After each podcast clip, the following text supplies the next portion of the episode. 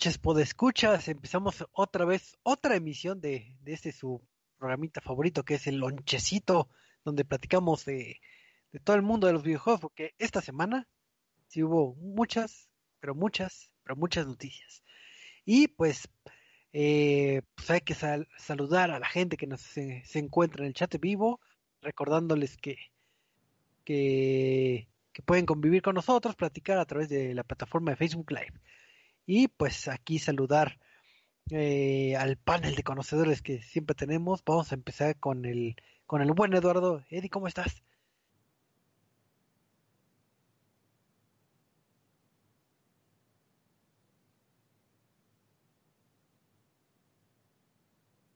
Es todo. Y pues, la pregunta obligada, ¿qué has estado jugando esta semanita?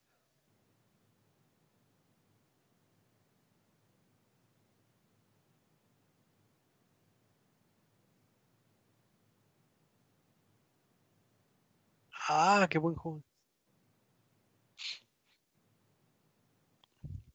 ¿Y si lo habías jugado antes o no? Ajá. Eh, está bien. Muy bien. Muy bonito juego. No sé cuántas horas le invertía a ese título, pero, pero recomendado. Para los que no lo conocen, es como Minecraft, pero en 2D. Fin. Fin de la reseña. Y pues también aquí se encuentra, me parece, el buen Michael. Vamos a ver si está aquí con Claro que nosotros. estoy aquí, estoy aquí, con, estoy, soy omnipotente y omnipresente, estoy en todos lados. Alfa y es. omega, alfa y omega. Así es, Michael. A ver, este, ¿qué, qué nos cuentas de nuevo? ¿Qué has jugado de nuevo? ¿Qué ha pasado de tu ¿Qué, vida? qué he jugado de nuevo? Espera, espera, espera. Es- Ya, y me acaban de decir que estoy muteado, que estoy muy tonto. Eh, se supone que ella debería de tener mi audio yo. No sé por qué estaba muteado. Eh, muchísimas gracias a Cosmo por avisarme. Y por andar por ahí. Entonces, este, sí. ¿Qué, qué jugué? Eh, como ya lo escucharon por las voces, la- por los comentarios de Choco, eh, sí, estoy jugando Terraria. Y ya estamos Así listos es. para darle a los jueguitos.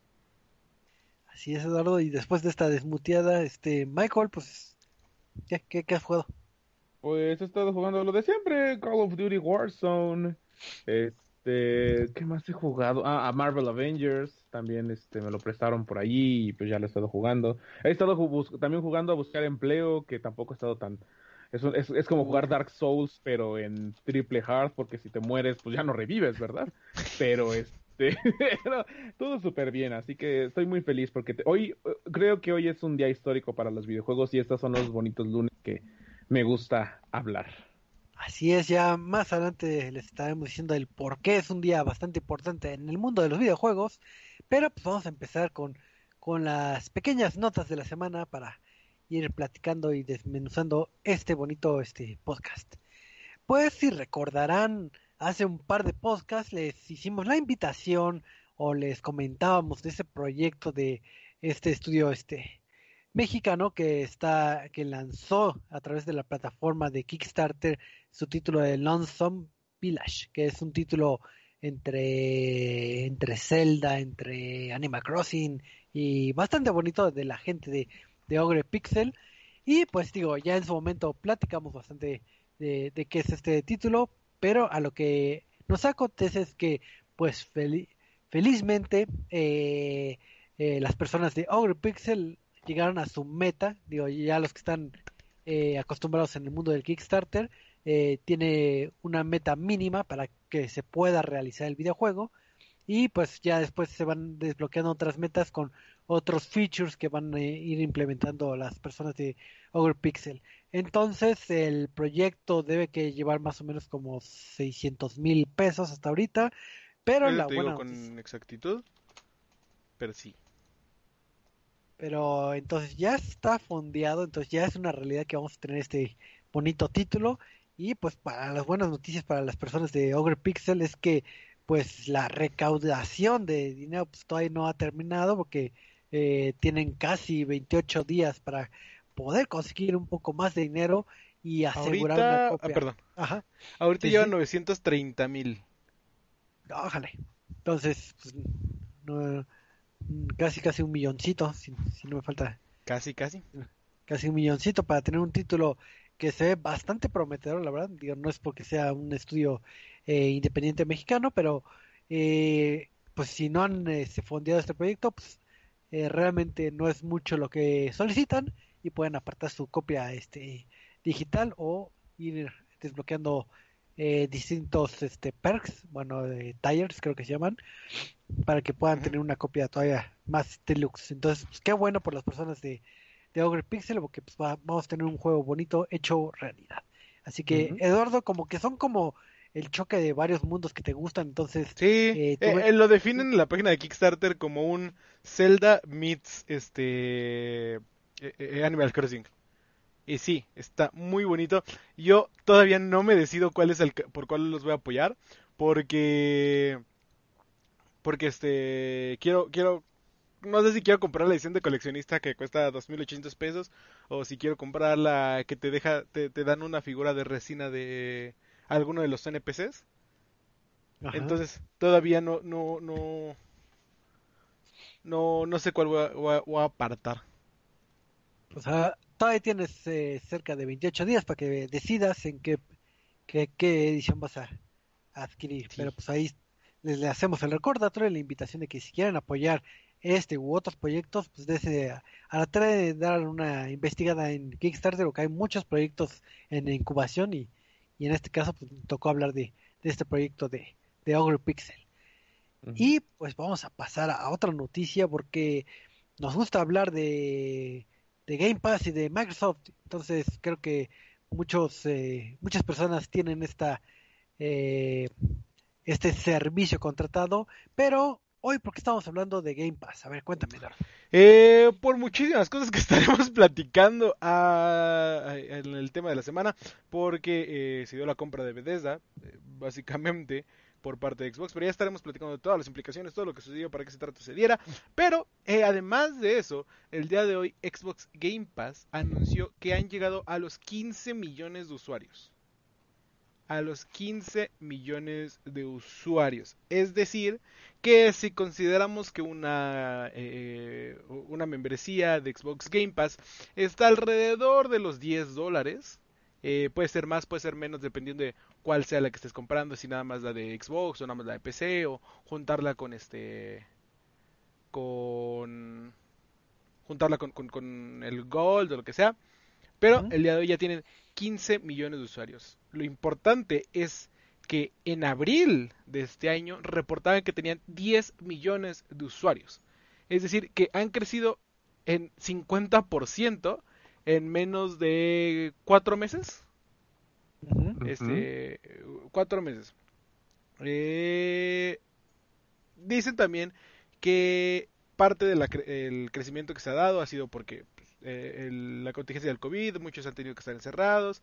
Eh, y pues, dentro de esto, una versión muy económica de jugar juegos es este la suscripción de Game Pass. Entonces sí saben que es posiblemente es por la situación actual, pero aún así 15 millones de, de usuarios estamos hablando de casi 150 millones de dólares al mes. En tan solo un año ya estaríamos hablando de mil millones de dólares. Y si se mantiene este número, ¿no? Claro, si no crece, entonces cuando pensamos de cómo se dio la compra de Bethesda, de Bethesda Cinemax, ya es como de, bueno, tal vez sí hay de dónde. Tal vez sí hay este... Si hay dinero, sí está dejándoles para, para hacer estas compras, ¿no? Pero sí, 15 millones de dólares, nada más para que eh, se pongan a pensar un poquito. Así es, es una eh, alta cantidad y pues ya veremos conforme pasen los meses cómo se incrementa, ¿no? Decrementan los, los diferentes... Este, yo creo que, de, aquí, de ahí va a incrementar impresionantemente, pero ya vamos a platicar de eso después. Ok. Y pues en otra noticia, no sé si, Michael, yo sé mm. que eres un fanático de todo lo que tiene que ver con animación. Entonces, de seguro viste Dragon Ball y Dragon Ball Super en específico, ¿verdad? No. Bueno, Dragon Ball Z sí, pero Super no, no le entré desafortunadamente. ¿Por qué no? Ah, no sé, o sea, lo llegué a ver poquito, no como a gran escala y estar al pendiente. Tenía compas que sí, literalmente me decían, güey, no te puedo ver porque voy a ver Dragon Ball. Y es así de, ok, está bien. Dragon Ball hizo que perdiera amigos, así que Ah, no es cierto. Pero sí, no, no lo vi tan seguido como esperaba. Pues muy mal, deberías que, que, que, que ver eso. Pero, Mm. ¿por, qué, ¿por qué estamos hablando de Dragon Ball? Sensei estaría decepcionado de ti. Ya lo sé. Ah, ca- cada podcast es una decep- decepción con Michael, no sé por qué. Uy, las que vienen. Ah, ¿verdad? Las que vienen. Kakashi la familia, este... es Kakashi. Este... ¿Qué es? ¿Alfonso Obregón hace voz en Dragon Ball? Eh, sí, es un personaje. Es, ¿Cómo se llama? Digo, parecerá como despectivo, ¿Era ¿no? Piccolo? No, sé. el, eh, este payaso del universo, el, uno de los del universo 6, creo.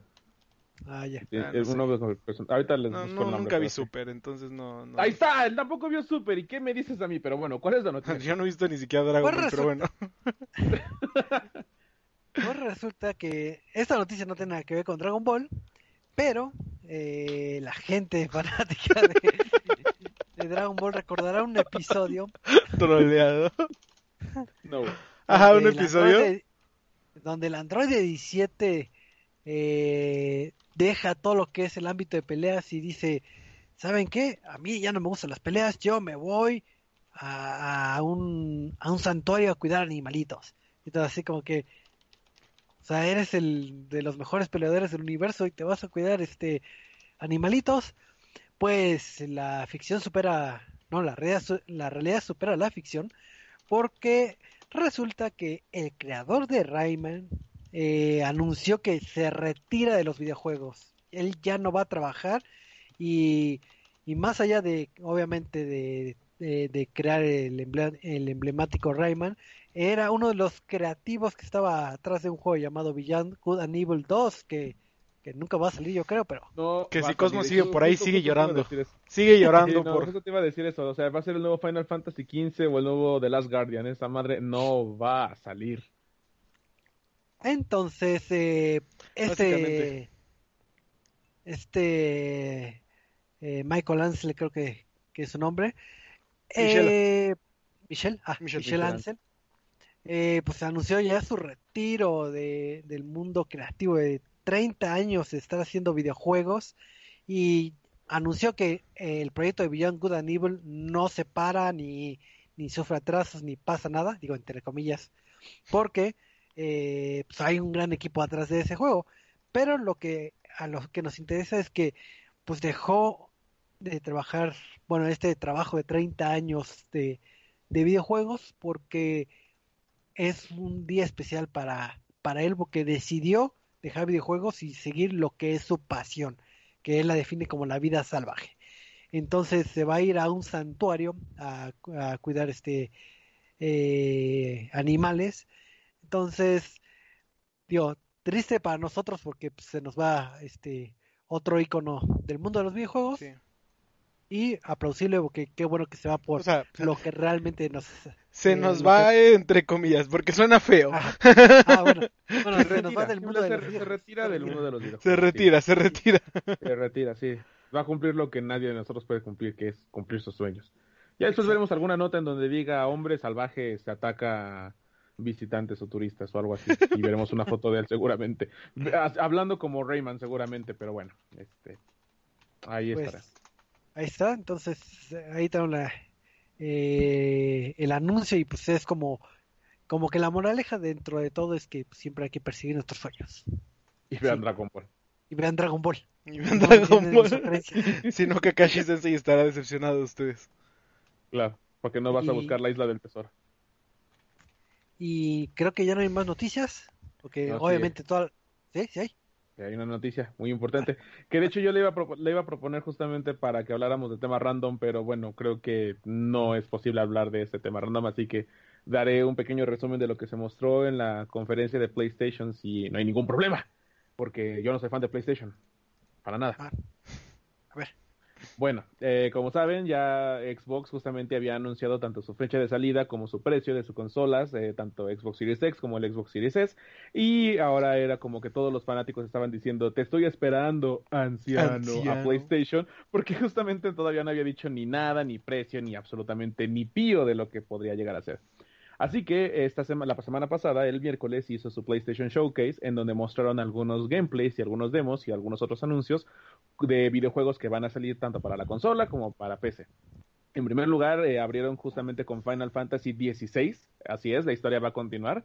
Y eh, aparentemente, eh, bueno, más bien, el juego está siendo desarrollado por el equipo de Final Fantasy XIV y ha recibido muy buenas críticas, muy buenas opiniones y un buen soporte por todo lo que es la comunidad de jugadores. Así que es una gran promesa y ya, le, ya podrán decirle adiós a Nomura para que no haga más este, eh, historias larguísimas como Kingdom Hearts y todo eso, ¿no? Que digo, yo no soy nada fan, pero bueno. Ah, va a ser exclusivo para PlayStation 4 y también va a llegar para PC. Entonces va a estar ahí compartiendo justamente esta dupla de, sistemas. Luego nos mostraron un pequeño gameplay de Spider-Man Miles Morales, eh, que también se confirma ahí que el juego va a llegar a PlayStation 4. Eh, y junto con él también, eso no lo anunciaron en la conferencia, pero sí lo anunciaron el mismo día. También va a llegar eh, una versión remasterizada de Marvel's Spider-Man para PlayStation 5, actualizando las texturas que tiene el juego con lo que ya tiene justamente desarrollado Insomniac para Miles Morales un nuevo eh, diseño, bueno, un rediseño completo de Peter Parker, que ahora va a ser el que van a utilizar para la secuela de, videojuego de Spider-Man oficial. Eh, van a añadir trajes, trofeos, van a mejorar el sistema de fotografía y van a darle unas cuantas implementaciones y mejoras. Y este juego va a tener un costo de 80 dólares. Y algunos de los juegos que también este, anunciaron ya los pueden apartar. Uh, Demon Souls remasterizado también va a salir el mismo día de lanzamiento del PlayStation 5. Eh, a Sackboys Adventure también va a ser un juego de lanzamiento y este también va a ser lanzado para PlayStation 4. Seguramente este movimiento es eh, obvio que es parte de la estrategia que implementó Microsoft de sacar juegos tanto para la anterior como para la nueva generación. Pero lo que yo comento es que seguramente es para PlayStation 4 lo que veríamos más bien sería un port, porque todos estos juegos están construidos pensando en PlayStation 5. Es más fácil llevarlos a Play 4 y entonces la experiencia no sería la misma, ya que la experiencia completa sería para la siguiente generación. Y finalmente, eh, bueno, además de otros avances como Resident Evil 8, finalmente ya nos dieron una fecha de lanzamiento y eh, un precio confirmado. A un costo de 499 dólares para la versión con lector de disco y 399 para la versión digital, el PlayStation 5 sale a la venta el 12 de noviembre de este año, dos días después del lanzamiento del Xbox Series X y Series S. Y en México va a tener un costo de 11.999 pesos en la versión digital y 13.999 con la versión de formato físico. Ya las preventas se hicieron, se agotaron en todos los retailers que estaban eh, disponibles, que al momento eran Amazon, eh, Game Planet, Liverpool y la misma tienda de Sony. Algunos alcanzaron preventas, otros no, y pues intentaron mantener ese sistema de, de, preventas de solamente una consola por cliente, pero pues bueno, fue todo un desmadre de intentar hacer una preventa estable. Pero bueno, ya tenemos ahí los precios y lanzamiento y pues esperemos que llegue la consola para ese día sin ningún otro problema. ¿Alguna duda? No como ah y finalmente para cerrar la conferencia anunciaron que este God of War la secuela va a llegar. O sea, digo, era evidente que iba a llegar, pero ya confirmaron hasta una fecha de lanzamiento aproximada que sería para el 2021. Para no terminar la conferencia. Victoria, no, no canto victoria porque puede ser un Metroid Prime 4 más. Pero bueno, ahí está el resumen de la, del showcase de PlayStation. Para terminar la conferencia dijeron que Xbox los compró. Nah, jamás. Michael. ¿Y no te no te emocionó el de May Cry? Ah, sí, de, ah, ah, ah, lo siento, este sí, Devil May Cry. Este también, bueno, Devil May Cry también va a llegar de remasterizado al PlayStation 5, también va a llegar a Xbox Series X y también va a incluir a Virgil que eh, así como le estaba hablando en Twitter recientemente, Capcom encuentra el motivo perfecto para vender, venderte a Virgil en una edición especial. O sea, ya tienes el juego base, pues felicidades, lo puedes volver a comprar porque va a salir Virgil y pues evidentemente lo voy a comprar porque sale Virgil. Y, ah, bueno, también va a salir como contenido adicional eh, de paga para las, el PlayStation 4 y el Xbox One y PC, pero para la siguiente generación también va a llegar con dos niveles de juego que va a ser el, Legendary Dark Knight, que incrementa la cantidad de enemigos en pantalla, Turbo Mode, que pues acelera la velocidad del juego, y Virgil, junto con su famosísimo Bloody Palace. Así que sí, ahí ese va a ser juego de lanzamiento para la siguiente generación de consolas, y seguramente para PC van a actualizar también el famoso Ray Tracing que va a incluir. Así es, digo, esta fue una versión bastante resumida de lo que es el showcase. Ahí los invitamos a visitar el sitio o sintonizar este varios podcasts para, para ir desmenuzando varios de los anuncios que se dieron en esta conferencia, pero pues al menos tuvimos un poquito de todo, y entonces ya, al menos lo, lo principal que era el precio, ya, ya sabemos cuánto cuesta y ya pueden optar por la decisión que más les agrade. Pero otro día debatiremos cuál nos vamos a comprar y pues vamos a pasar, si no hay alguna noticia extra, a, a, a la reseña de la semana, porque tenemos dos reseñas, porque siempre nos gusta hacer dos reseñas. Así Sí. que ¿Con, quién quieres, ¿con qué que- quieres empezar, Choco? con un juego bonito, de seguro tu juego es más bonito que el mío. Este, pues vamos a comenzar con un jueguito bonito que se llama Doraemon Story of Seasons. Eh, un jueguito que como su nombre lo indica, nos trae el bonito mundo de Doraemon. Eh, no sé, este, cómo, ¿hace cuánto hayas visto tu Doraemon, Choco? No sé, desde que tengo tengo uso de razón, siempre ha existido Doraemon después de Chabelo. Después de Chabelo. Eh, pues sí, este, este anime, caricatura, como le quieran llamar, que ha existido desde muchos, muchos, muchos años atrás, eh, re- aparece para las consolas de PlayStation 4, Switch y PC. De hecho, fue lanzado el año, el año pasado. Sí, el año pasado en Switch y PC y llegó eh, a finales de julio de este año para PlayStation 4. Eh, ¿Y qué es lo que pasa? Que Novita, el, el, este, el, eh, protagonista de Doraemon, el amigo de Doraemon, planta una semilla, crece un árbol mágico y de repente un, un huracán, si lo quieren ver así, un huracán se lleva a Doraemon, eh, Novita y sus amigos a un nuevo mundo eh, que también está en un tiempo diferente. Por, o algo raro ocurre ahí. Entonces, ¿Qué es lo que pasa? Que durante este remolino que se los lleva, Doraemon pierde todas sus herramientas, toda la magia que es lo que había estado utilizando. Es decir, este, las cosas como la puerta rosita, bueno, la puerta eh, que lleva a todos lados, eh, el poder para crear como fuego y, demás cositas. Eh, todos los poderes que traía Doraemon se le caen en el camino y para regresar a su mundo normal tienen que encontrar. Ahora, por más curioso que esto suene, tú dirás, ah, bueno, pues suena como un juego de eh, acción, aventuras, en el cual vamos a explorar, que no sé qué. Eh, no, realmente este es un juego de un simulador de granja, un este donde vamos a tener nuestra granjita. ¿Por qué? Porque cuando llegan a este, a este pueblo, les dicen, ¿saben qué? Chavos, eh, se pueden quedar, no hay problema, pero tienen que, tienen que ayudar en el pueblo, ¿no? Los demás amigos de, de, de Novita consiguen trabajos en este con el armero, con el este con el con el no, con el de la madera, el este el woodworker, que se me olvidó el nombre, el de la madera, el carpintero. Con el carpintero, el cocinero, eh, con el este el alcalde, eh, eh, consiguen trabajos con los diferentes personajes del pueblo y Doraemon desafortunadamente nadie lo quiere, pero eh, uno de con el compañero que los encuentra, un nuevo personaje, le dice, pues mira, tengo una granjita aquí que no estamos utilizando, la puedes utilizar tú, y ese es el rol que vamos a tomar en Doraemon Story of Season, el de cuidar nuestra granjita para eh, ir creciendo, ir mejorando este mundo y ir encontrando las armas de las armas, las herramientas de Doraemon a través de diferentes misiones que vamos a ir llevando. Eh, realmente el juego está muy bien hecho, pero podrían decir que no tiene como tal un alma propia, porque es muy, muy similar a juegos como Stardew Valley. O sea, realmente no tiene separación de eh, te levantas, eh, le riegas a tus este, riegas tus plantitas, eh, le das de comer a tus este a, tu livestock, a tu este, ¿cómo se llama? A tu ganado, ya sea que tengas vaquitas, ya sea que tengas este ovejitas, pollitos, lo que vayas a tener, eh, las regas, eh, depende de cuánta eh, energía tengas, vas a minar o vas a pescar o vas a buscar o vas a hablar con los diferentes aldeanos y al final del día te vas y te duermes. Entonces, fuera de de que es Doraemon, Ujú. El juego, estoy jugando un Stardew Valley, eh, una copia exacta de Stardew Valley.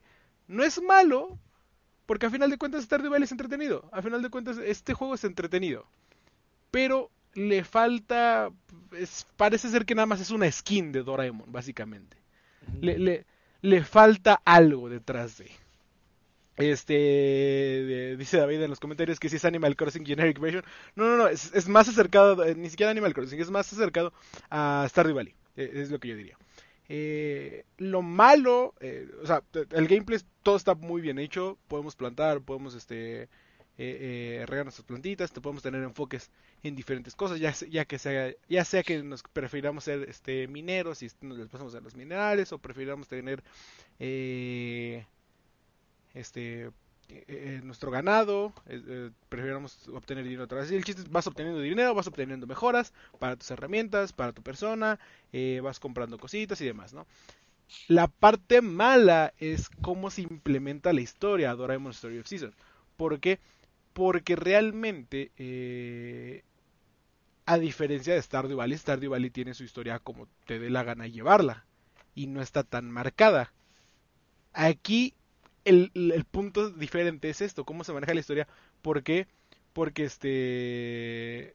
eh, estás tranquilamente llevando tu día y vas a vas a activar eh, eh, eventos random de historia. No tienes como tal un un trigger que tú digas, ah, sí, hice esto y tengo que ir a tal parte para activar esto, sino simplemente, ah, voy a ir a caminar hacia el pueblo. Ah, felicidades, estás avanzando en la historia. Tú, ah, ah, ok. Ah, bueno, ahora voy a, a- a ir al este... a- ¿Cómo se llama? Con el carpintero. Ah, felicidades, ahora tienes otra misión de la historia. Y es como... eh, eh, y no hay triggers específicos. Tú podrías pasar 10 días seguidos sin este... pasándotela en tu granja y ese trigger del de, el carpintero nunca lo hubieras encontrado. O nunca te hubieran dicho. Entonces, es, es muy random el cómo vas avanzando la historia, el cómo vas eh, progresando en el juego, el cómo vas encontrando. Y, y, y de repente te dicen, ah, sí, tu meta para encontrar tal herramienta de, de Doraemon, porque la encontró tal otro personaje y le tienes que intercambiar por esa herramienta, es hacer tal cosa. Y tú te quedas, ah, sí, pero para llegar a eso tengo que hacer esto otro y tengo que avanzar y hacer esto y esto y es como, ok, no sé cómo activar este trigger, pero básicamente tiene que pasar dos meses dentro del tiempo del juego para que yo pueda lograr eso. Y se te olvida. Y tú sigues en tu granjita como si nada. Eh, también nos dice Jesús que sí, que bueno, sí, bás- básicamente eh, la- l- sería más cercano a un eh, Harvest Moon, precisamente a un. Story of Seasons, porque al final del día eh, el desarrollador de, de, de, Doraemon Story of Season es Marvelous, creador de, de Harvest Moon, creador de Story of Season. Entonces, sí, es, es básicamente un skin de Story, Story of Season de Harvest Moon, Stardew Valley, todo.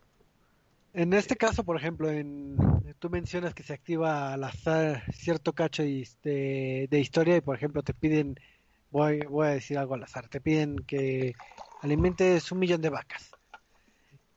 Si no lo haces, puedes seguir el juego eternamente, aunque no pases, digamos, eh, la Sí. misión, puedes jugar eternamente, ¿no? Puedes Como jugar es- eternamente. Eh, por ejemplo, una de, mi- de las misiones que te toca es... eh, ah, es que el alcalde encontró la puerta que lleva a cualquier lado. Es que no me acuerdo cómo se llama en español, la Anywhere Door. Eh, el alcalde encontró la puerta que te lleva a cualquier lado y esa puerta es vital para que regreses a tu ciudad, ¿no? Ah, pero pues el alcalde quiere, si quieres que te la des, que dice, güey, la, la- la puerta está bonita. Me la quiero quedar. Dice, si me haces una puerta más bonita, te la regreso. Y el carpintero te dice, ah, ok, yo la puedo hacer más bonita, pero solo que necesito que me traigas oro. Y el minero te dice, bueno, el, el- no el minero, el armorsmith, el de las armas, el armero, eh, te dice, ah, para que encuentres oro tienes que bajar al nivel 15 de la, de la mina. Y para bajar al nivel 15 necesitas cuatro mejoras de lo que tienes ahorita en, en tu pico. Porque si no, no hay forma. Y es como, ok, entonces me acabas de dar una misión que voy a hacer hasta dentro de un buen que pueda obtener los materiales, que pueda obtener el dinero, que pueda... Entonces, podría decir como, ay, güey, X, luego lo alcanzo. Y ya. Realmente sí no... Podrías continuar como si nada tu, tu recorrido de la historia.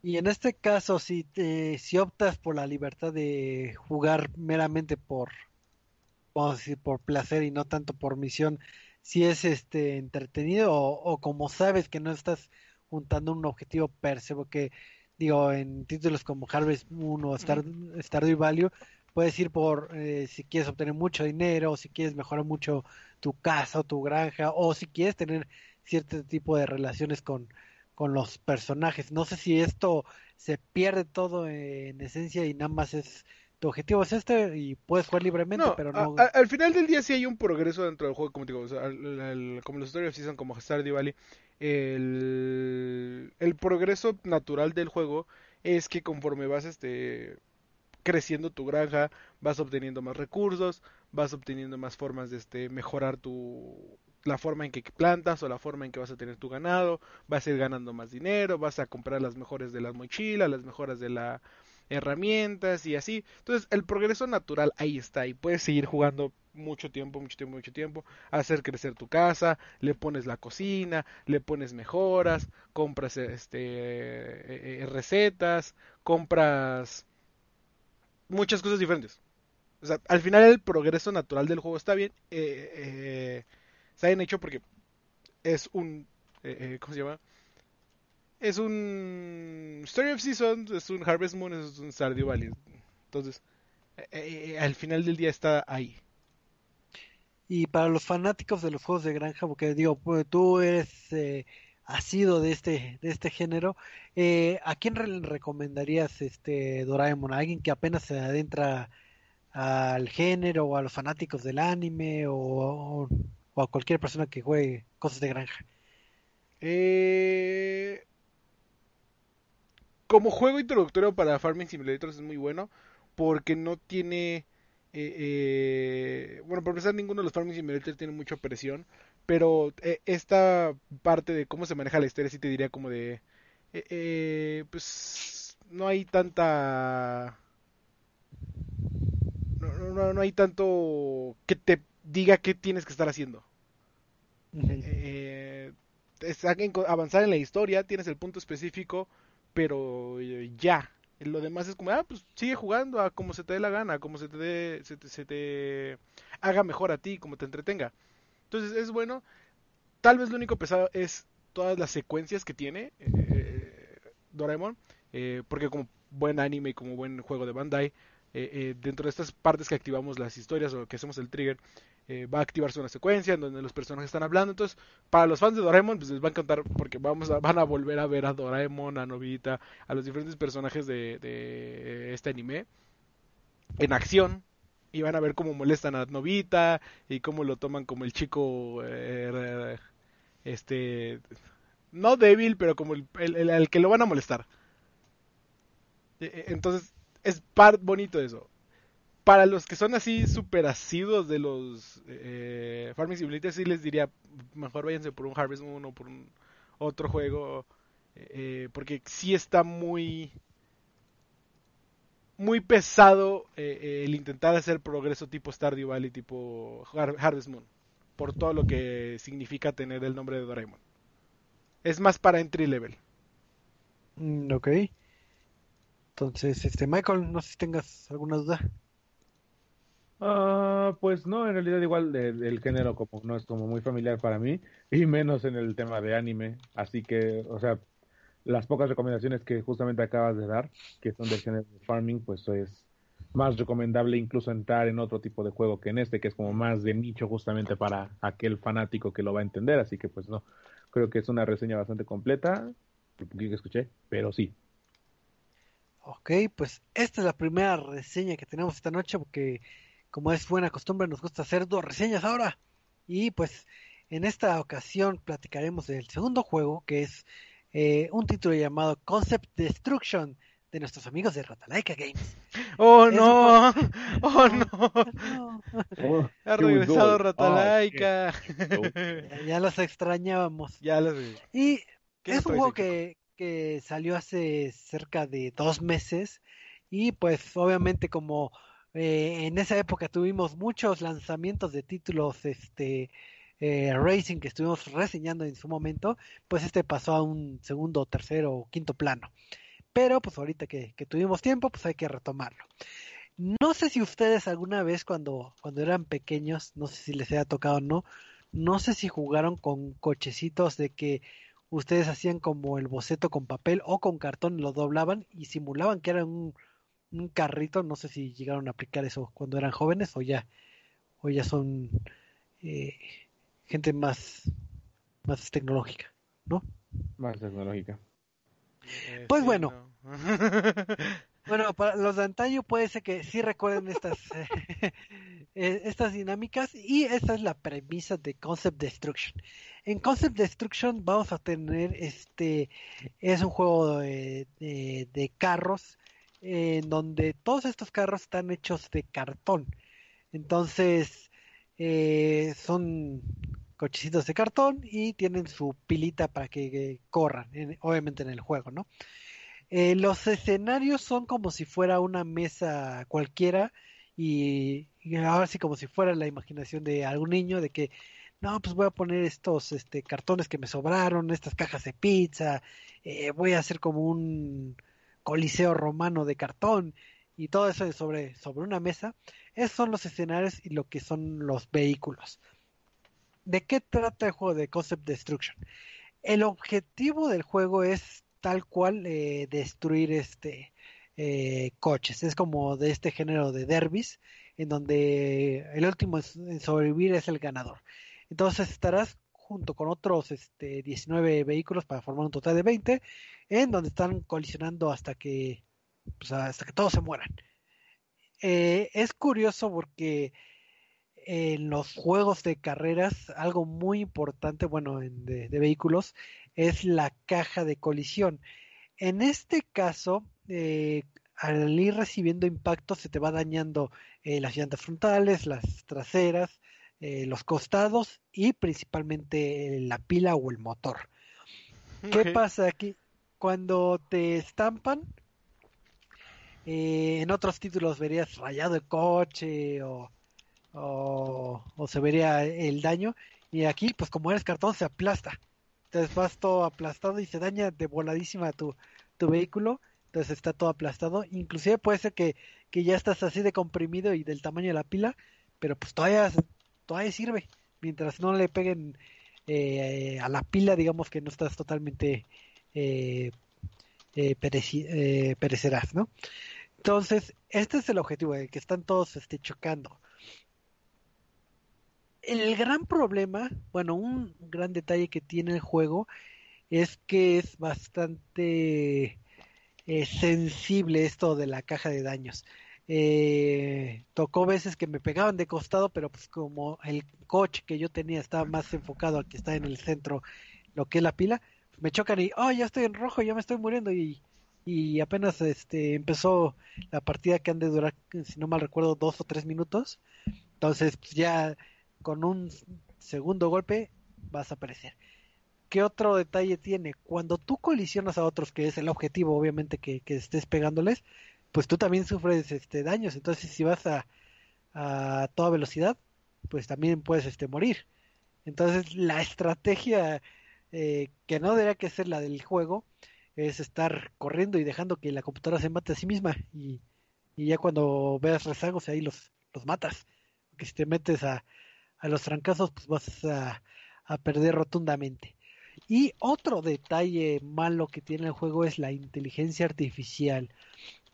Si bien todos están colisionando ah, hasta morir, eh, como les comentaba, son escenarios como de una caja de pizza, este, algo similar a Stone Age con, con cartón, pero tienes, tienes la posibilidad de que te sales del mapa, vamos a decirlo, y mientras no te caigas de la mesa, eh, no hay ningún detalle.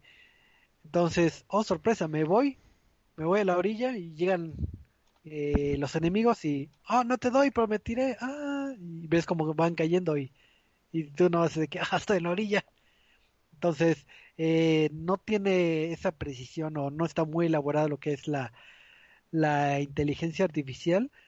Y habrá momentos que también, por lo grande que se puede tornar los escenarios cuando te sales de, de, tu, de tu lugar base, eh, el juego te obliga a que colisiones cada, cada 20 segundos. Si no colisionas, pierdes automáticamente, así que, ah, no le pegas a nadie, ya perdiste. Así que nunca te avisan de esa regla, pero, pero pasa, pasa en el, en el momento. Entonces hay veces que pueden quedar dos coches, pero de aquí a que encuentras al, al, al oponente, pues ya pasan los 20 segundos y perdiste. Porque también muchas veces extrañamente, pues todos están ya chocados y están parados. Y puede que esté parado la inteligencia artificial y pues se pierde entre este mundo de cartón. Eh, el juego es un modo historia que, que te va pasando cada, cada escenario y el objetivo es quedar en primer lugar. Puedes quedar en segundo y tercer lugar, pero pero al final de varias partidas tienes que sumar cierta cantidad de puntos y siempre tienes que quedar en primer lugar para, para seguir desbloqueando los otros este, escenarios. Eh, los puntos dependen de las colisiones. Entonces, ¿qué pasa?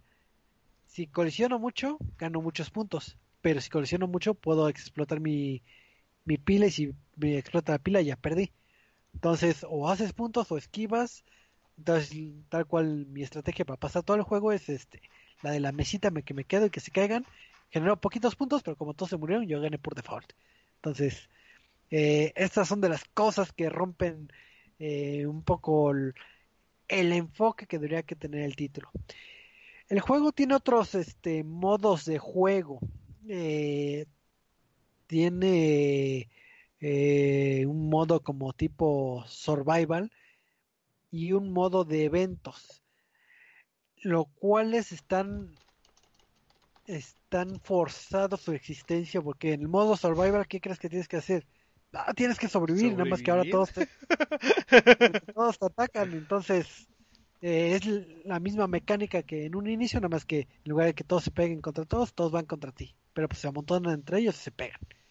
Y el modo de eventos, que ¿qué es el modo de eventos? Las mismas pistas que tenías, pero las puedes jugar eh, sin que sean seguidas.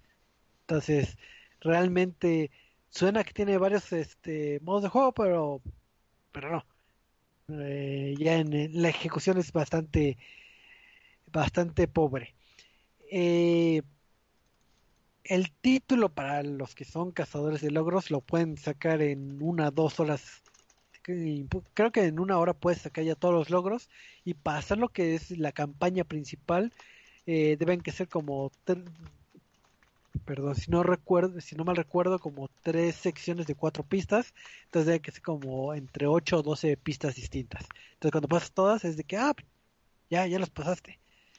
Y creo que puedes desbloquear eh, vehículos al, al, pasar este, ¿cómo se llama? Eh, las pistas, son ocho vehículos, pero no afectan eh, nada el, el juego, nada más es el diseño de, de, los vehículos, pero no, no añade así que, ah, derrapa este más o, gira más rápido o algo, sino que, ah, aquí tenés uno que se ve como Chevy, este se ve como, como Lamborghini de cartón. Ya, nada más eh, tienes la, la, la emoción de eso. Entonces, eh, dentro del mundo de los títulos de colisión de, bueno, de tipo Destruction Derby, realmente se queda muy pobre porque la premisa principal es estar chocando hasta, hasta morir, pero se pierde porque chocas y realmente mueres en un inicio, entonces como que no, como que no te da mucho de, mucha tela de dónde cortar. Eh, la idea visualmente se ve curioso porque como todo tiene eh, de cartón, eh, los renders, por ejemplo, del cuarto alrededor pues, son renders como de tipo AutoCAD, en el sentido de que se ven, eh, o sea, se ve edificios hechos, muy sencillos, minimalistas, pero pues tienes la ventana, tienes eh, eh, la pared, entonces eso alrededor de lo que vendría siendo el mapa. Y tu mapa comúnmente es la tabla estas de la que ocupas como para cortar con cúter y que no se pase a un a la parte de abajo, esa tabla verde, es lo que vendría siendo tu tu piso y lo demás es todo cartón. Si hay arbolitos, son de cartón. Si hay este no sé, una, un, ¿cómo se llama? Una meta también es cartón. Si hay conitos de, de no pase por aquí, también es cartón. Y todo lo puedes tirar, bueno, casi todo, que extrañamente los arbolitos de, de cartón no los puedes este, tirar, porque están muy fuertes, pero, pero es todo lo que, lo que ofrece este título. Entonces, eh, si son amantes de los juegos de carrera, pues obviamente no, no les recomiendo este título. Es un título bastante económico, eso sí, eh, como la mayoría de los títulos de, Rata, de Ratalaika. Yo creo que han de haber estado entre 40 a 60 pesos en lanzamiento. Ahorita posiblemente ya esté pegándole a los este, 100 pesos. Está bien para tal vez un jugador muy este muy joven, o sea, para los pequeños puede ser que el apartado visual les llame la atención eh, porque están más familiarizados con el material. Ya para un jugador exigente que está jugando Forza o está jugando este, eh, ay, ¿cómo se llama este? Bueno, títulos como Dirt, etcétera, eh, pues queda mucho de ver porque no hay ninguna de las mecánicas clásicas de los juegos de carreras. Entonces, pues sí, es un título principalmente para, para, para los más jóvenes. Entonces, no sé si tengan dudas, comentarios. Eh, los logros, Choco, los logros. Logros muy fáciles, casi todos los logros son por pasar este la, la, el modo campaña y los logros adicionales que faltan es de sobrevive 5 minutos en el modo survival y, y juega unas cuantas partidas en eventos. Y en survival, como si se ponen todos a, a quererte destruir, pues apliqué la técnica milenaria de que si me ponía en la orilla y todos se seguían, pues me voy a poner en un lugar muy muy chiquito donde nada más cabe mi coche y todos se quedaban afuera estampándose porque no podían entrar y se hacían bolas entre ellos. ok. Entonces, pues también si quieren logros fáciles, pues está. Okay. Bueno, bonito, barato. Eh, ¿Multijugador? Okay. Eh, realmente no, según yo, tiene multijugador, no lo probé. Okay. Pues, el, te, te, quedo de ver ese, ese dato que no, no se ve que no tiene en línea. Pero, pero, se ve bonito. Pero se ve bonito. Se ve Así bonito. Siempre... Tiene una estética visual por lo menos ad hoc con el tema. Eh, está, está bonito los cartoncitos, la verdad sí es está. Me recordó a Twisted Metal, o sea, literalmente toda la vibra de, de Twisted Metal, nada más que sin tantas armas y sin payasos y como dices, con cartoncitos. Pues sí, está, está, está bonito. Así es, entonces pues, ahí, ahí hay otra opción para, para los jugadores este, muy, muy, muy jóvenes. Y pues si no hay más este, dudas, pues vamos a pasar a, al tema de la semana, porque así como... ¿Es cartón eso? Es, es cartón. Es una caja de cartón de Metal Gear. Ah, ¿cómo es? Yo quiero dar la noticia. A ver, tú, tú da la introducción. ¿De, de, una cuál, PlayStation. ¿De qué el tema? ¿Eh? De, ¿por, qué, ¿Por qué piensas que voy a hablar de PlayStation? No todo es PlayStation en la vida. Casi. Este. despertamos. Les, voy a contar qué estaba haciendo. Desperté a las 6 de la mañana. Me puse a jugar Marvel's Avengers. Todo muy tranquilo y muy bonito, y de repente abro Twitter. Mmm, ¿Qué es esto? Xbox anuncia que adquiere a Bethesda Studios, o bueno, más bien a la compañía que justamente eh, le pertenece a Bethesda, y eso querría decir que todos los juegos de, de Bethesda, incluyendo sus propias compañías filiales, Arkane Studios, ID Software, Tango Gameworks, todas las que se te ocurran que puedan existir de Bethesda, ahora están dentro de las filas de Xbox. ¿Qué quiere decir esto exactamente? Además de que hicieron una de las, de las compras más controversiales y más caras de la industria del videojuego con un costo de 7.5 billones de dólares. Mil 7.5 mil millones de, dola de dólares. ¿Qué quiere decir esto? ¿Qué es lo que ha, ha, pasado el día de hoy? Porque literalmente rompió a toda la industria y a todos los que estamos dentro del medio. ¿Qué pasó? Ay. Ah, ¿nos preguntas? Ay. Sí. Ah, ok, ok, ok. Ah. Pensé que seguías hablando tú. No, es que, es que, es que básicamente, o sea, básicamente esa es la noticia. Digo, eh, como noticia rápida, también para, para adicionales, bueno, los juegos de Bethesda van a llegar a Game Pass. Eh, posiblemente los, bueno, más bien posiblemente no, Day todos los one. juegos que salgan de ahora en adelante van a ser Day One. Day Eh, one. y just- así como el mismo programa de Xbox Game Pass para todas las este, first party que tiene Microsoft, pues ahora va a pasar lo mismo para los próximos lanzamientos de Bethesda. No, salvo los últimos dos juegos que son exclusivos de Play. Y ahorita también hablaremos un poquito de eso. Pero así ahora es la pregunta nuevamente. Oye, oye, ¿Qué Choco, quiere decir pregunta, esto? Choco. Sí, sí. Eh, ¿Cuándo acababa E E3? Nunca, en, nunca acaba de tres. No, nunca, jamás. E3 E no ha acabado. E3 no ha Tres sigue acabado. presen- Eh, a ver, vas, vas. Es que ni siquiera sé, eh, ni, ni siquiera cómo empezar, porque eh, sí, Microsoft, eh, eh, Xbox, como le quieran llamar, eh, eh, no solo compra Bethesda, o sea, no, Tranquilo. no solamente compra Bethesda, compró Cenimax Media, que básicamente es comprar este Arcane Studios, desarrolladora de. Prey. Bethesda, desarrolladora de todo lo que es este eh, Elder Scrolls, Doom, Fallout. Compró ID Software, Software. Ah, que es comprar Doom. ajá. Compró este Tango Gameworks. Que es de. Pero eh, eso me duda. Es- que si no me equivoco, Tango Gameworks ya había estado con Xbox. No. Tango Oh. Gameworks era independiente y eso era relacionado con Shinji Mikami. Sí. O sea, a ellos, justamente Bethesda le dio cartera abierta para que él creara su propio estudio. sí. Y pues bueno, ya vimos Devil Ok. Within y Compró. Tango Gameworks, que es Ghostwire Tokyo. Compró Machine Games, que es todo Wolfenstein. Wolfenstein. Y compró todo lo que es este. Eh, Cinemax Studios. Que ahorita te digo cuáles son los que están bajo el nombre de Cinemax. 76. Fallout y 76, Elder Commander Scrolls King Online. y eh, Elder Scrolls Online. Y compró Roundhouse Studios, que es... ah, ah, ah, ah, ah, estoy... Jue- Juego pendiente. Es, es un juego que tiene ahí pendiente. Pero sí, tiene otro, tiene otro juego. Cuando dicen es que compró Bethesda, es como de. O sea, sí, compró Bethesda. Pero realmente lo que compró fue Zenimax. Y con Sí, es estos que- cinco empresas dentro, seis empresas dentro. A ver, espérate. Eh, Roundhouse, Alpha Dog, Tango Gameworks, ID, Bethesda, Zenimax Online, eh, Machine Games y Arkane. Compró ocho empresas debajo de que es.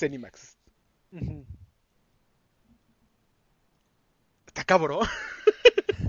Sí, no, y Y eso, está eso cañón justamente- porque son ocho empresas, pero son muy buenas empresas. Son muy buenas empresas. Eh, Son eh, eh, buenas buenas franquicias. Ah, ojo, ojo, hay que hablar algo. Ah, Antes de empezar a decir si es bueno o malo, eh, sí quiero eh, eh, entrar en detalle de lo que es el dinero, los 7.5 mil millones de dólares o 7.5 billones de dólares que es eh, en, en inglés, para que no se confundan. Este, sí, el billón en inglés es diferente a el billón en español. En español son mil millones.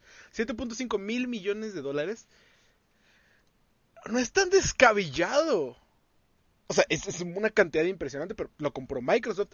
Y ojo, eh, ahorita nos estamos enfocando en todo lo que son los videojuegos, en todo lo que son las IPs. Ajá. Pero, ¿alguien se ha puesto a pensar en todo lo que es Zenimax fuera de los juegos? ¿Alguien se ha puesto a pensar en los motores gráficos que tiene eh, Zenimax? Eh, todo el motor, todo lo que hay detrás de este... El último que crearon para... ¿Cómo se llama? Este, para Fallout. Eh, ¿Sí fue para Fallout el último que crearon? No estoy seguro. Este, ahorita te digo. Pero tiene motores gráficos. Tiene eh, un buen de programación eh, de programadores detrás.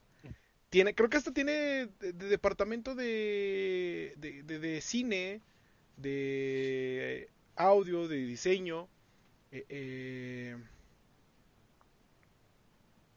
es un poquito más grande que solamente ver videojuegos. Así como, por ejemplo, Ubisoft eh, tiene departamento para apoyar en animación en películas. Si no me equivoco, eh, eh, Cinemax también tiene una parte así. Mm, pues por lo que estoy viendo así en general, eh, a Zenimax lo que se le reconoce muchísimo más es justamente por esos dos juegos, tres juegos desarrollados. Eh, Elder Scrolls Online en 2014, Fallout 76 y el futuro Commander King, que es un juego que iba a salir para móviles, eh, pero no, o sea, sí, justamente como dices, envuelve todo lo que es este ecosistema de que se relaciona justamente a, pues, a los juegos de Bethesda. Y es que justamente es eso. Ahorita la industria y en general para dar la información, eh, pues, escuchas el nombre de Bethesda y a pesar de que sí, conoces, sabemos eso de esa diferencia de Machine Games, de Tango Gameworks, pues los, el público en general sabe que es toda esta gama de juegos, por eso como que hacemos más eco con el nombre Bethesda. Pero esta pregunta es muy interesante, ¿es buena o mala esta adquisición? Yo digo que es muy buena. O sea, ¿es buena o mala? Pues es buena porque tienen un buen de IPs detrás de ahora de Xbox y más de Game Pass. Oh, y otra vez, el dinero que tiene Microsoft, o sea, 7.5 mil millones de dólares es nada para Microsoft. Eh, eh, eh, y, y, ojo, esto es lo que me gusta. a mí Phil Spencer como head of Xbox no me gusta. Siento que, que ha cometido muchísimos errores en, en cómo ha manejado eh, eh, esta cosa. Pero si Satya Nadella, que es la cabeza de Microsoft, si Satya Nadella no ha, para empezar, no ha deshecho Game Pass ni Xcloud, significa que sí tiene un producto que considera útil ahí. ¿Por qué? Porque eh, Microsoft también es de matar productos así de, ah, no me sirve, Satya Nadella lo mata. ¿Recuerdan Zoom? ¿Recuerdan este cuando teníamos los este ay, ¿cómo se llamaban los Lumia? Los teléfonos de Windows. Ah, sí. Ah, mm, ajá, bueno, el Windows Phone, ajá. Ah, ah, Satya Nadella sí, él, sí llega y mata proyectos así de, me vale madres cuánto tenemos en, invertido en esto, no nos está dando dinero, no nos va a dar dinero. Eh, eh, pues ya ves como de repente cerraron Mixer también, justamente. Como, cerraron Mixer, porque Mixer era una pérdida de dinero impresionante. Entonces, este... Eh, eh si Satya Nadella ha apostado por Game Pass y Xcloud y aparte le soltó 7.5 mil millones de dólares a, Xbox para comprar eh, este, Cinemax Media, significa que van con todo con Game Pass. Y o sea, esta es la última prueba que, que, se necesitaba para probar eso. Entonces, ¿es bueno o malo? El tiempo lo dirá pero por lo menos la apuesta la están haciendo. No, sí, claro, eso me queda claro que la apuesta es, grande, es ambiciosa, y lo hemos dicho, lo has dicho muchísimas veces, y eso me queda bastante claro, ¿no? Que Xbox Game Pass pues, es este servicio premium que, que es accesible para todos. No requieres de tener suscripciones elaboradas ni contratos para decirte, te vamos a ofrecer esta cantidad de juegos. Y, lo, decíamos hace rato, 15 millones de usuarios en al segundo mitad de año. 150 alrededor, de, alrededor de 150 millones de dólares al, al mes. ¿Quieren ver lo peor? 100 millones de dólares al mes. No, y, digo, va en crecimiento esto justamente, sobre todo por las próximas propuestas para, sobre todo también para la comunidad de PC que también va creciendo. deja tú, deja, tú la, pues deja tú la comunidad de PC, la comunidad de PC vale madres en esto. La comunidad de celulares. El monstruo que va a ser Xcloud el poder decir estoy jugando Skyrim en mi celular. Eh, eh, jugándolo entre comillas porque lo estoy streameando realmente. Estoy streameando. Eh, voy. Voy a decir. Yo tengo que ir a viajar. Estoy en el aeropuerto. Y aquí es donde Nintendo se debería de preocupar. Porque estoy en el aeropuerto. Hay buen internet. Puedo jugar cualquier juego de Xbox. Y no solamente de Xbox. También puedo e jugar juegos de, EA. E y no solamente de EA. También puedo jugar juegos de Bethesda. Está estúpidamente roto esto. Está muy roto, pero también ahí es la pregunta. De verdad, es, es la pregunta que siempre hago. ¿De verdad valoramos el producto que es Game Pass dentro de todas las características que ofrece? Porque hasta lo puse en un tweet y eso no me lo puede negar ¿Cuántas personas de verdad van a jugar un título de Bethesda? O dos, o tres, o No cinco? importa. eh, eh, oh, oh, aquí es cuando les Eh, recuerdo. El principio de la suscripción de Xbox de, de- Game Pass es el mismo principio que por qué funcionan las su- suscripciones de, de gimnasios. Netflix, pues, o- No, no, ah, no, ni siquiera de, de Netflix, de gimnasios. A Xbox no le importa si lo estás usando o no. A Xbox no le importa cuántos este, juegos este, juegues o no. Por Xbox, por Xbox mejor no lo utilizas. Xbox te va a seguir cobrando 10 dólares al mes. Y, y si es el mismo formato que utiliza eh, eh, suscripciones como lo son Netflix, como lo son Spotify, y pagan por este cuántas veces se juegue o cuánto eh, tiempo de juego total a los desarrolladores, no se ve tan descabellado, tomando en cuenta que ya casi todos los desarrolladores que están ahí son suyos. Y ese es un punto importante porque eh, si recuerdan, cuando está un título de Game Pass que no sea eh, por parte de, ¿cómo se llama? De Microsoft, eh, tienen que darle cierta cantidad al desarrollador o al publisher por, por eh, como de comisión. En este caso, con estas compras que ha estado viniendo a hacer este eh, eh, Microsoft, ahorita ya no tiene que dar este esa comisión porque ya es suyo el estudio, Ujú. llámese Ujú. eh, Bethesda, entonces todas las IPs que ya de por sí ah, ya, ya habían varias que estaban dentro de Game Pass, ese pequeño o mucho ahorro ya no lo están este, sustentando lo que es este eh, ya no lo está Sí. digamos O sea, lo acaba de pagar. como Al final de cuentas no, lo acaba de pagar. O pero sea, ya ya la es propiedad suyo. es de él, sí. Sí, o sea, eso me queda Eh, claro. Entonces, y, y luego decía, ¿por qué Nintendo se tiene que preocupar por esto? Porque básicamente Xbox acaba de dominar el mercado de la PC, porque en, en PC, eh, eh, para empezar, otra vez, cuando la gente dice, es que se tiene que comprar, este, que tenga exclusiva Xbox no significa porque tiene juego en PC. Ajá, la PC en que corre. Sigue siendo de Microsoft. Al final del día le estás pagando a Microsoft. Sí, hay que recordar el modelo o el objetivo ahorita central con todo lo que es este Game Pass.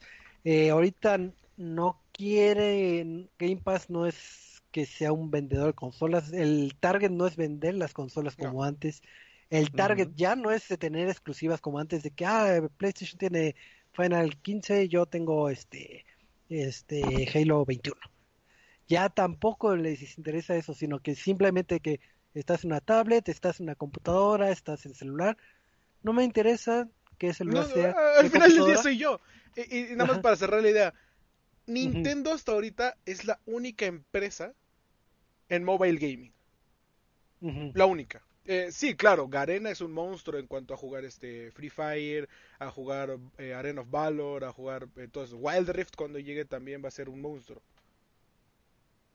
Pero otra vez, llevar a todos los jugadores de PC y de consolas a móviles, a celulares, es un monstruo.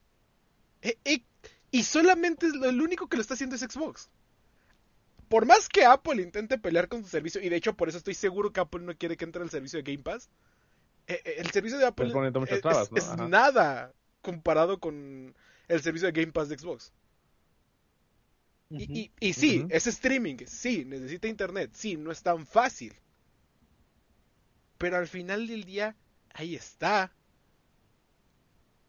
Cuando vayan ustedes a sus oficinas no se van a llevar su Xbox. No juegan en una Nintendo Switch. Muchas veces juegan en su celular o juegan en su computadora. Ahora imagínate otra vez, estar jugando Doom en tu celular. Es, es- es- es una grosería lo que acaba de hacer Xbox. Eh, O sea, una grosería en términos de qué tan grande es esto. Digo, creo que el- una compra lo más similar que hemos tenido de, de- de tantos años, yo creo que fue el- en su momento Rare y hay que recordar que lo compró en un mal momento de Rare, no, no, no estaba generando los éxitos y Bethesda lleva años, años sembrando lo que es este eh, Grandes franquicias. grandes franquicias.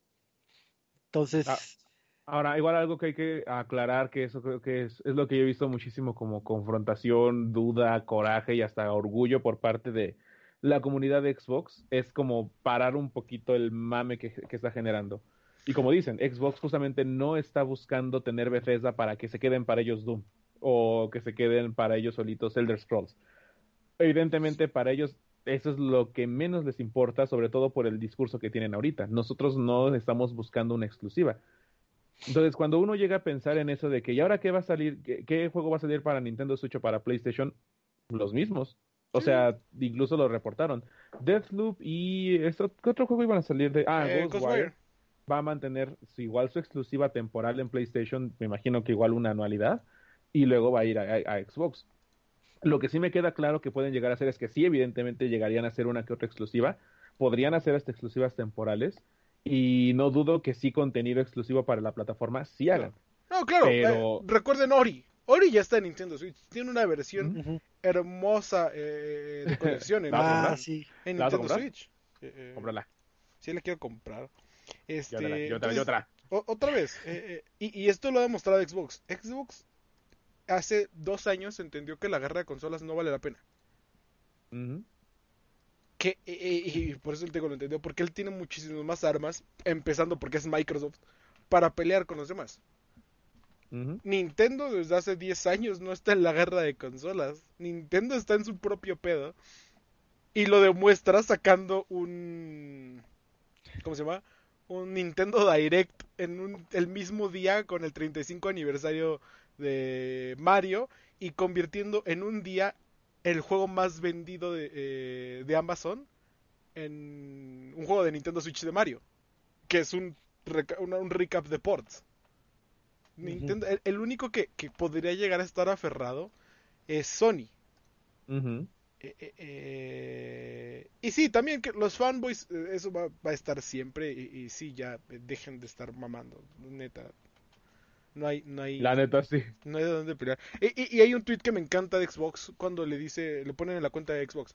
De, Oye, pues, ¿sabes qué? Yo he estado jugando Xbox todo este tiempo, pero todos mis amigos están en PlayStation. Eh, entonces creo que voy a comprar un PlayStation 5. Y la cuenta Xbox le dice, güey, pues, está muchísimas gracias por todos los años que has tenido con nosotros, pero al final del día jugar con tus amigos es lo más importante. Entonces si te vas a PlayStation 5, eh, vete a PlayStation 5, no hay problema. Pero recuerda que puedes jugar en tu PC con Game Pass.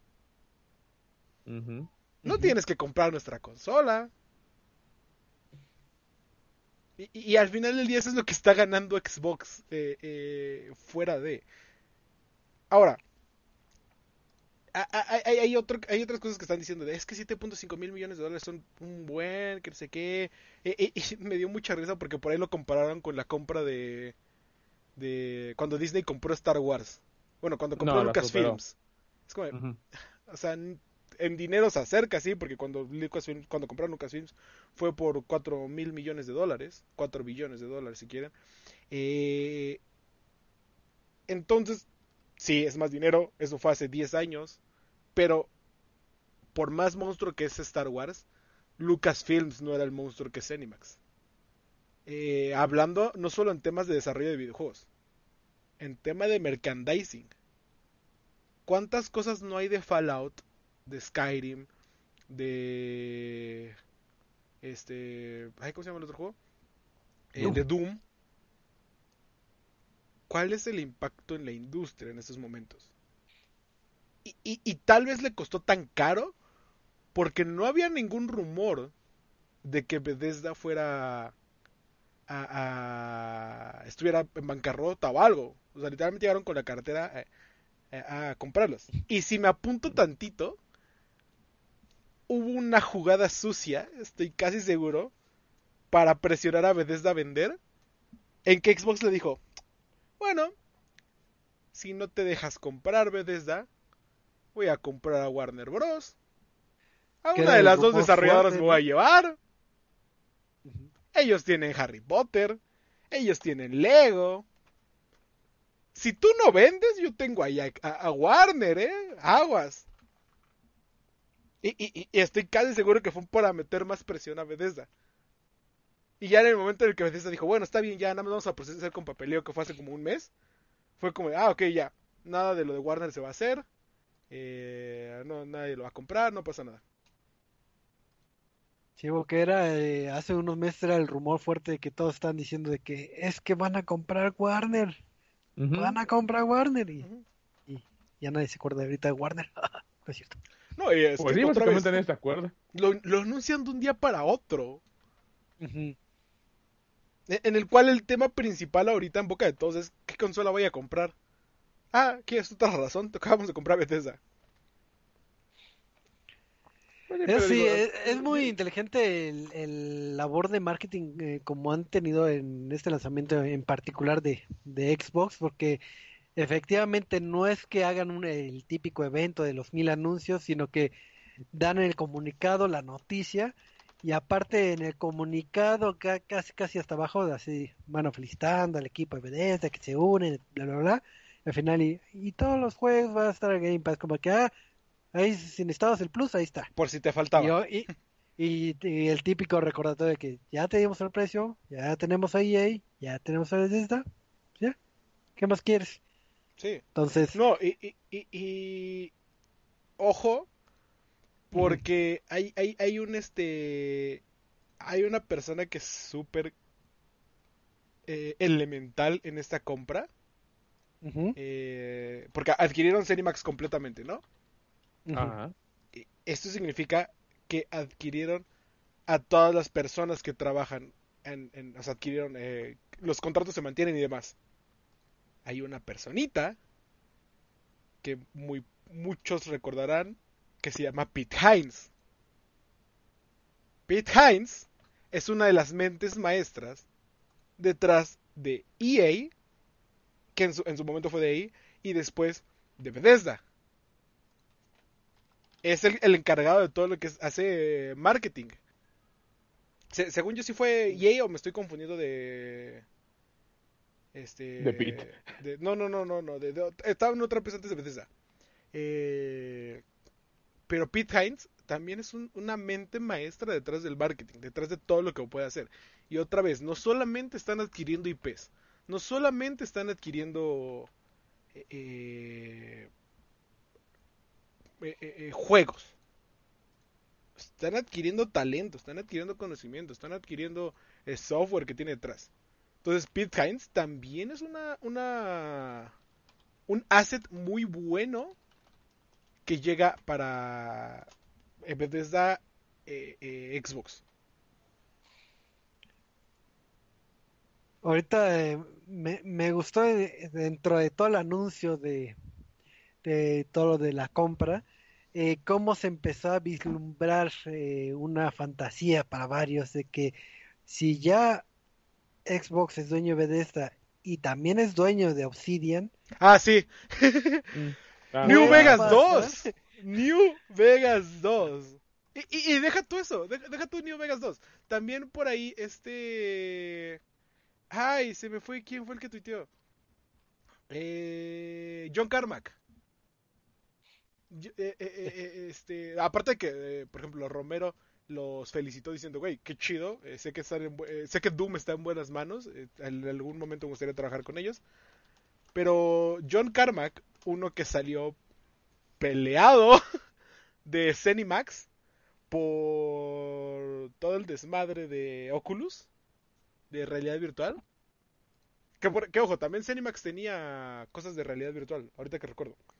Entonces también por ahí le sirve a Microsoft eh, la realidad virtual. Pero John Carmack tuitea, güey, qué chingón. Creo que Microsoft es una muy buena compañía para todas las eh, IPs de videojuegos, porque él fue desarrollador y eh, creador en ID Software, hizo Wolfenstein 3D, Doom, Quake, un chingo de cosas. Digo, es una muy buena eh, compañía para las IPs y ellos no están peleados conmigo, entonces puede que regrese a algunos de mis títulos. ¿Qué significa esto? Otra vez, John Carmack es este Chief Technical Officer de, de Oculus VR. Eh, eh, eh, podríamos ver una colaboración con Oculus incluso. Y ahí Xbox mete... Porque por millonésima vez, otra vez, no solamente compraron videojuegos, no solamente compran IPs, Cenimax también tenía realidad virtual. Entonces, eh, vamos a ver qué tanto provecho le sacan. Porque eso sí, eso sí, eh, por más bonito que se vea esta compra, Xbox sí se ha visto muy lento en aprovechar a todas estas eh, empresas que tiene. Eh, digo, ¿cuánto tiempo se tardó Rare en regresar a Battletoads? Y el, el tiempo que también lograron hacer que Sea of Thieves fuera el éxito que es ahorita. Sí, sí, claro. Que lo han hecho de maravilla, pero sí no Que es puede tan- estar agarrando, que puede estar acelerando apenas, ¿eh? O sea, que acá ha estado agarrando tracción, claro. Pero eh, todos los estudios que, que ¿cuánto se tardó Battletoads? Este, cómo van con Ah, es que me estoy tratando de acordar del otro. Hellblade. Eh, con Hellblade Senua 2, Ujú. este, bueno, Hellblade 2. Eh, cómo van con los de Compulsion Games, no. Este, sí, Compulsion y Double Fine. Este, ¿dónde Ah, está Jack ajá, Black? bueno, sí, sí, Double Fine. Bueno, bueno, o sea, se olvida el nombre del juego, pero sí. Que no fue el Brutal Legends que queríamos, pero es otro juego que también Ajá, es de nicho. este, ay, se me fue el nombre de los de Double Fine. Eh, eh, eh, eh, No me acuerdo. Pero sí es donde está Pero Jack ya lo ubicamos. Ajá. Este, con Ninja Theory es este, Es este, este Genuas, es decir, Gen- eh, la Senua. Genuas. Eh, con Obsidian acaban de sacar el DLC de de Outer Worlds. Y va a salir su próximo juego Va a salir el también. próximo juego. Con Playground Games tienen. eh, eh, Playground Games son los que van a hacer este. Fable o es Storm 10? No, No me acuerdo. Eh, no, Pero- es Playground Games. Pero es el nuevo Forza y el nuevo eh, Fable. Pero ¿cuánto tiempo se han tardado? No estoy diciendo que presionen el, desayo- el desarrollo, No, pero nada. sí que es- es- o sea, ya tiene los assets, ya tiene las herramientas, ya, ya nada más es ponerlas a chambear.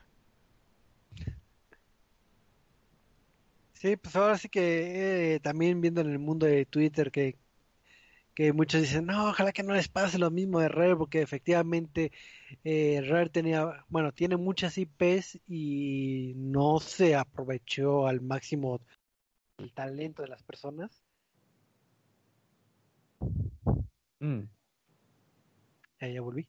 Ya, ya, ya, sí, Ya. sí. Ah, este, no, no, no, no lo aprovecharon en Rare, como ustedes comentan, Sea of Thieves es de las principales IPs que tienen y, y hasta apenas es cuando arrancó, entonces no creo que se dé este escenario con, con, con Bethesda, pero, pero me daba risa también como decían de que, bueno, ¿y quién van a comprar a Konami? Ah, sí, no, también, o sea, o sea, neta, ne- neta, así como, como han dicho, el fan es así como el, el, el más vicioso en ese sentido y lo han, lo han demostrado al día de hoy. O sea, mientras estamos pensando, por ejemplo, yo lo que pienso, como lo dije en un principio, de hecho es lo que estoy firmemente seguro, es que el desarrollo para sus juegos va a estar muchísimo mejor. Que no los veamos en un en corto mediano tiempo es normal, lo mismo que he dicho. Un juego no se desarrolla de la noche a la mañana. Un trato sí, y eso ya lo acabamos de ver pero que entre el fan de Xbox diciendo, es que ya los demás murieron, y entre el fan de PlayStation diciendo, Sony, compra Konami o compra Capcom, pues es que de eso no se trata. O sea, nuevamente sí se sigue tratando de que podamos jugar todos y divertirnos y esperar a que esta compra le dé frutos de verdad a, a Bethesda para que puedan seguir haciendo grandes juegos que IPs tiene muy buenas. De hecho, es una de mis compañías favoritas de videojuegos y eso no ha cesado al día de hoy a pesar de tener sus propios fallos. Pero pues es justamente eso. No, no, véanlo de ese, en, ese sentido, en ese sentido. ¿De qué serviría que compre a, a Konami si Konami no cree en los videojuegos ya? Y eso lo han demostrado eh, diciendo que ellos creen en el pachinko el que pachinko, man, el pachinko. Y es que es eso, o sea, Konami es más de apuestas, ellos se, se volcaron por ese lado que tenían y le va las bien. apuestas la lana que dejan. y le, y le va muy bien. Sí, o sea, y, nuevamente quieren repetir una misma historia que re- incluso con Hideo Kojima. ¿No se han dado cuenta que Hideo Kojima está cansado de hacer los mismos juegos una y otra vez? O sea, hizo la, la fumada de Death Stranding y va a hacer otra cosa que tal vez va a estar más fumada, pero es lo que él quiere hacer. No quiere seguir apegado a eso que a nosotros sí queremos. Entonces también es así como de separar un poquito esa idea y entender que si esta compra se hizo es para un futuro prometedor para los videojuegos. Y qué mejor compañía para demostrar lo que justamente Bethesda. Que eso es lo que sí espero que surja en un, en un buen tiempo. Exclusivo o no exclusivo, da igual. Van a hacer algo y tienen los recursos para impulsar eso. Y eso es lo que debería importarnos. No decir, ay, compra ahora Konami. que hagan lo que quieran, sigan sus planes, pero esto es algo prometedor. Yo creo que esto es algo muy, muy, muy prometedor en verdad. Ok. Por, un- por, por un lado tenemos un Game Pass enriquecido y no me acuerdo en el PlayStation Showcase cómo se llamaba. eh, Ah, eh, Este, se me olvidé mencionarlo. Los, los 10 PlayStation juegos que tiene Play 4. PlayStation Plus Collection, que son los eh, algunas de las exclusivas que tienen, que estoy seguro que igual va a incrementar el- Algunas el- de el las programa. Puso 10 juegos. Tiene ¿Van a incrementar? No. Bloodborne, God of War, uh, Uncharted 4, The Last of Us eh, Remastered y algunos de los juegos con los que PlayStation estuvo mostrando como su estreno principal, que fue Resident Evil 7, uh, Monster Hunter Worlds y ya ni me acuerdo qué otros juegos son. Que de igual forma, ah, este, Persona 5 y ya ni me acuerdo qué más juegos hay. Digo, igual el programa pues va empezando, no sabemos cómo vaya a ser, va a estar en día 1, olvidé mencionarlo en lo del showcase, pero pues igual es así como de... O sea, tampoco es como que vaya a tener 11 juegos, ¿eh? Creo que así. No, así dijeron, así de que no, no, no crean que es la competencia de Game Pass. Ya, ya tienen sus juegos gratis, ya. Adiós. Pues sí, básicamente dijeron eso así como de, sí, sí podemos hacerlo retrocompatible, ya, ya, ya. Sí. Entonces, este, Choco, comentarios finales.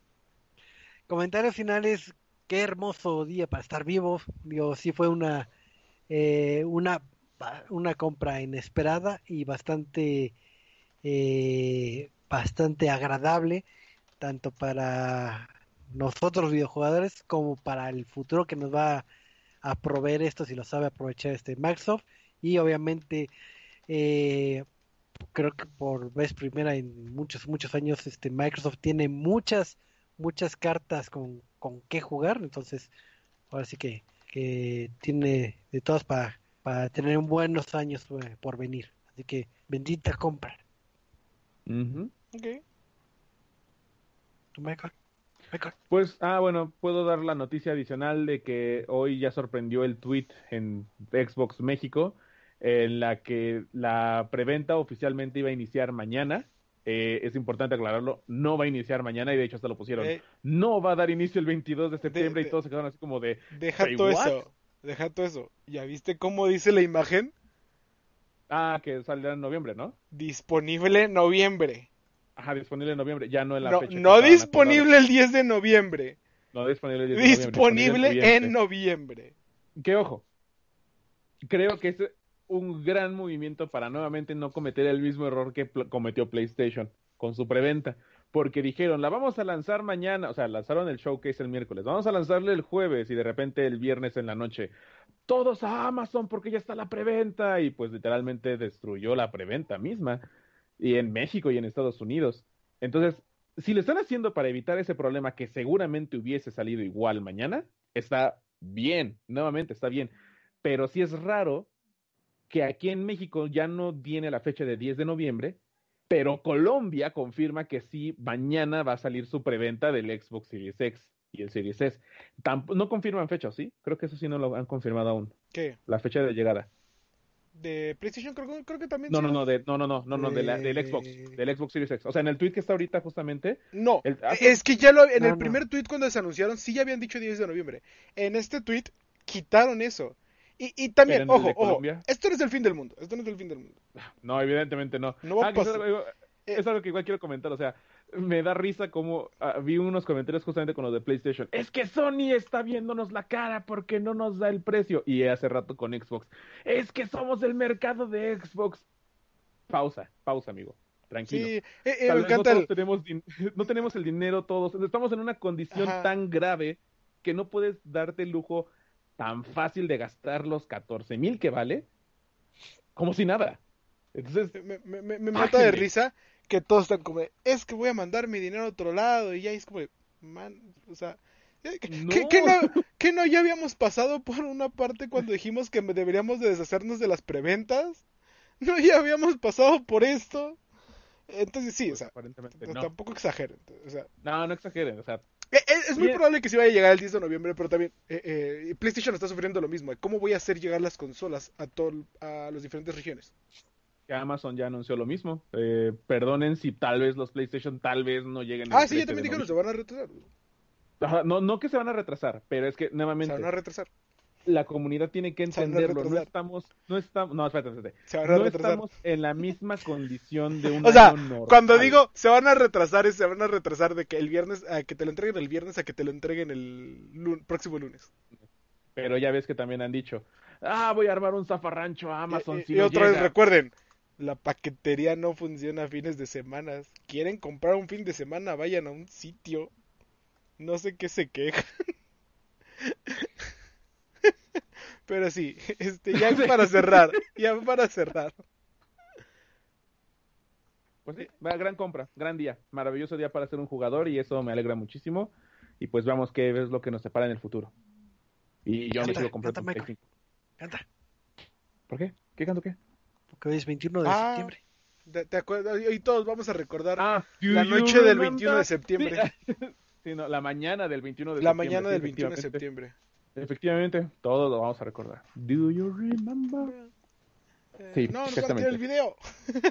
Ah, copyright. No, no, no. Eh, eh, Choco, Pues ya, ya despedimos, ya, ya tuvimos este, este cierre de una noticia bastante agradable. Digo que hay que ver qué nos depara en el universo, pero todo pinta para que sean buenas, buenas y saludables noticias. Mm. Así que de una vez, este, anuncios parroquiales y despedidas, Michael. están. Muchísimas gracias por acompañarnos en este bonito podcast. Recuerden que estamos en Facebook como Reset.tv, en Twitter, arroba ResetMX, en nuestro sitio resetmx.reviews para ver la información más importante de los videojuegos, que sí, así también como lo de la mañana, nos sorprendió a todos. Así que, pues bueno, muchísimas gracias por acompañarnos y nos vemos el próximo lunesillo. Ah, y cómprense lo que se les antoje, pero disfruten los videojuegos. Así es, y Eduardo, anuncios parroquiales. Eh, chicos, no se olviden seguirnos en arroba Centinela OP para todas las noticias de deportes electrónicos, Centinela de Control. Se vienen cosas muy importantes porque en una semana inicia el Mundial de League of Legends. Eh, entonces tenemos muchísimas cosas preparado para ustedes. Eh, no se lo pierdan. Las KDA van a tomar el, el- la liga. Las KDA, sí. Ya, ya Uf, anunciaron que van a tener la, la, la concierto de la final y nueva canción.